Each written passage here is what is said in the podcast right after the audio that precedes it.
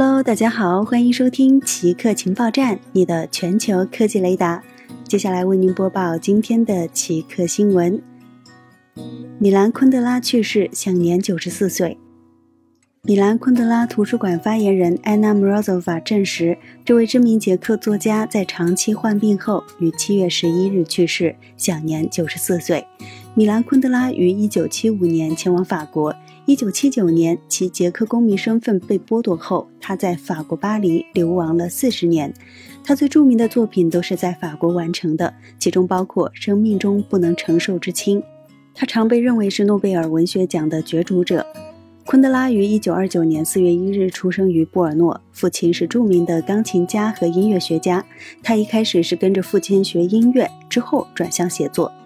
他年轻时是一位充满热情的共产党员，曾先后两次被开除出党，一次是一九五零年的反共活动，另一次是布拉格之春后的一九七零年。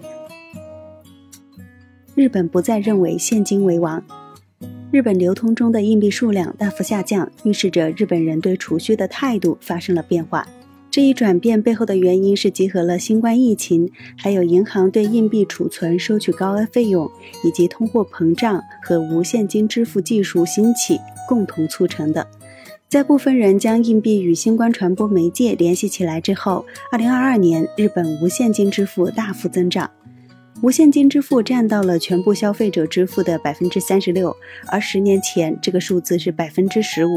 流通硬币跌幅最大的面额是五百日元的硬币，此类硬币通常被用于放到儿童的储蓄罐内，满了之后存入银行。